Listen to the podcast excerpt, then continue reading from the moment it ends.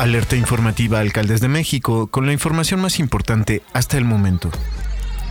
El gobernador Samuel García Sepúlveda dio a conocer un acuerdo de reasunción de su cargo con fundamento en lo dispuesto por los artículos 124 y 125 de la Constitución Política del Estado de Nuevo León. En el primer considerando señala que de conformidad con el artículo 124 de la nueva Constitución Política del Estado, el gobernador es el jefe y responsable de la administración pública. Un segundo considerando indica, ahora bien, pongo del conocimiento de la ciudadanía del Estado de Nuevo León que he reasumido funciones como gobernador constitucional del Estado. Siendo mi derecho constitucional, no haré efectivo el uso de la licencia para ausentarme para participar en el proceso electoral 2023-2024, ya que he decidido no participar en la contienda electoral para la presidencia de la República.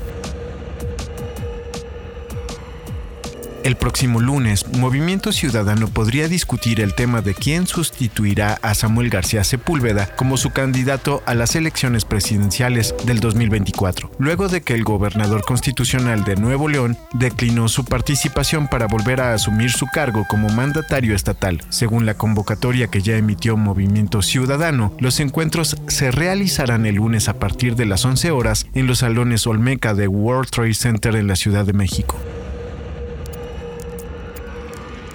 El nuevo aeropuerto internacional de Tulum, Felipe Carrillo Puerto, arrancó el pasado viernes operaciones de vuelos, justo a unos momentos de la entrega de la obra e inauguración que encabezará el presidente Andrés Manuel López Obrador. Ya se puede comprar a través de internet el boletaje para las diferentes aerolíneas que operarán en esta nueva terminal aérea, que se sumará al tren Maya, que se espera sea inaugurado en su primera etapa el próximo 15 de diciembre.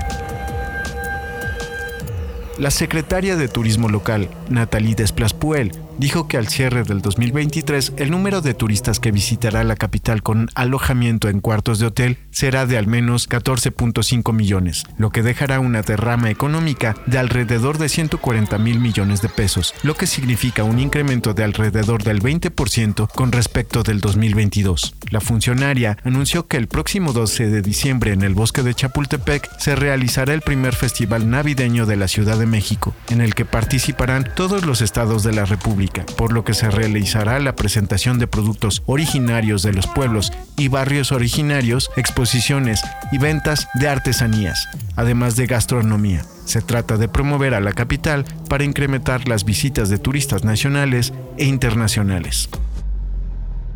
Esto es todo por el momento, seguiremos informando.